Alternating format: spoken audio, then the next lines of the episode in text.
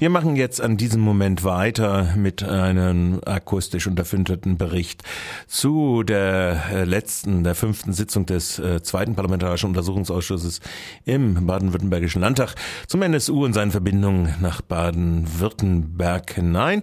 Da ging es also, wie gesagt, am Nachmittag um die Theresienwiese und die Ermordung äh, von Michelle Kiesewetter, Polizistin, und den Mordanschlag auf ihren Kollegen.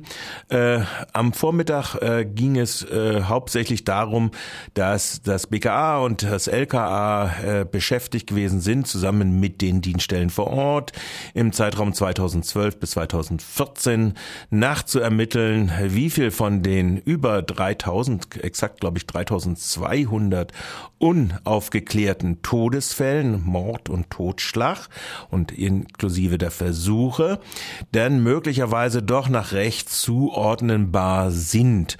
Und äh, dazu gibt es dann verschiedene Aussagen. Wir hatten nur einer, der Leiter der Staatsschutzabteilung des LKHs, äh, willigte ein, dass seine äh, Aussage auch aufgezeichnet und auch zu verwendet werden kann äh, für die Öffentlichkeit. Und da hören wir jetzt mal ein bisschen so rein in diese Befragung. Äh, da ging es zunächst einmal, warum dann, äh, ob sie dann abgeglichen haben, was sie da so ermittelt haben mit äh, dem Verfassungsschutz. Sodass Sie also, also bloß eigentlich die Zeugen überprüft haben im Hinblick dahingehend, ob sie in polizeilichen Computern als einmal aufgefallen sind, sei es bei Ermittlungsverfahren oder bei anderen äh, Dingen, dass sie mal im rechtsextremen Bereich tätig waren. Ja. Verfassungsschutz war nicht eingebunden. Gibt es da einen Grund dafür, warum der Verfassungsschutz, der ja möglicherweise weitere Informationen über die Leute gehabt haben, nicht eingebunden worden ist? Gab es da einen Grund? Also der einzige Grund, der mir jetzt einfällt, ist, dass die Vorgabe, so fortzugehen, äh, durch äh, die AG-Fallanalyse beim BKA bestand. Mhm.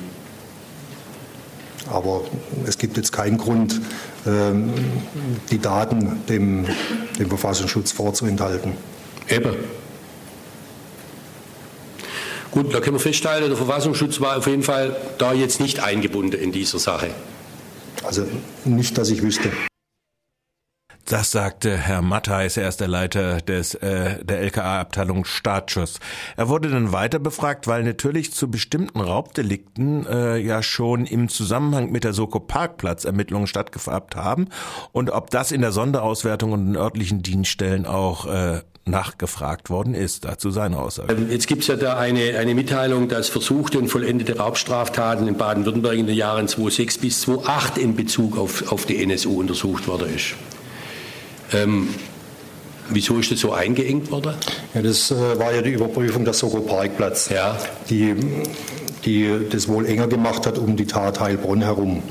Ähm, und äh, als wir dann ähm, nach Enttarnung des NSU ähm, als EG rechts eingesetzt wurden, um die Bezüge zur rechtsextremen Szene und ähnliche Dinge entsprechend aufzudecken, haben wir auch ähm, entsprechende Ermittlungsunterstützung für die BAO Trio äh, und für unsere Soko Parkplatz äh, dann durchgeführt. Und so haben wir eben diese Klammer dann weiter aufgemacht. Und Sie haben sie wie weit aufgemacht? Ähm, Nochmal?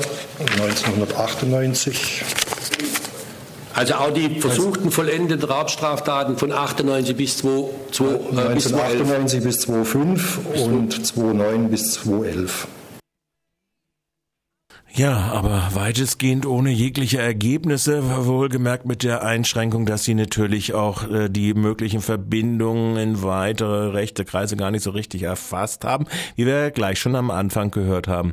Dazu fragte dann der Abgeordnete der Grünen, der stellvertretend äh, für den Abwesenden, ob man äh, im Ausschuss an diesem Tag da war, noch einmal den Herrn Matthijs und hören wir uns da auch nochmal die Antwort an. Okay, jetzt gibt's noch den Frank Jansen, den Namensgeber der sogenannten Jansen-Liste des Rechercheteams von ähm, des Tagesspiegel und Zeit, der davon ausgeht, dass es bei den genannten Toten nur um eine Teilmenge sich handeln könnte und es eine hohe Dunkelziffer gibt. Können Sie das nachvollziehen, diese Aussage? Äh, für Baden-Württemberg kann ich das nicht nachvollziehen. Also für Baden-Württemberg schließen Sie aus, dass es noch eine Dunkelziffer geben könnte, anhand Ihrer Kriterien, weil anscheinend scheint es in anderen Ländern anders zu sein, wenn man die Aussage nimmt. Ich habe äh, für die anderen Bundesländer keine Überprüfungsergebnisse, deswegen kann ich mich nur auf Baden-Württemberg beziehen. Und wir haben diese fünf Fälle äh, überprüft diese fünf Fälle überprüft und haben keine weiteren Ermittlungsergebnisse gefunden. Nur muss man dazu wissen, dass dieses abgestufte Verfahren, das da vom BKA vorgegeben worden ist, sehr wohl in den Länderantworten erst recht auf der Ebene der örtlichen Dienststellen ganz unterschiedlich beantwortet worden ist. Baden-Württemberg hat ein breites Filter aufgemacht und dann dementsprechend auch nachentmittelt. Aber äh, in anderen Bundesländern war das ganz anders.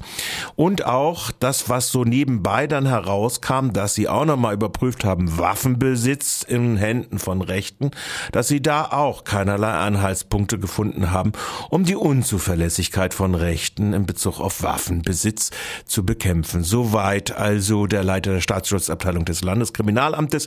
Wegen der äh, BKA und weiteren äh, LKA-Beamten können wir wegen ihres äh, in öffentlicher Sitzung getätigten Aussagen äh, keine euch O-Töne anbieten, weil sie die Aufzeichnung zum Zwecke der Ausstrahlung untersagt haben. Das war so abschließend nochmal gesagt ein bisschen ein Eindruck, wie zäh das Geschäft in diesem parlamentarischen Untersuchungsausschuss mittlerweile sich gestaltet, ob es da noch zu größeren Erkenntnissen kommen wird äh, oder ob die äh, Tanzpolitik der Behörden, insbesondere der Geheimdienste auf den Nasen äh, der Parlamentarier weitergehen wird wird. Darüber werden wir uns euch sicherlich auf dem Laufenden halten, aber bisher spannend ist das allemal nicht.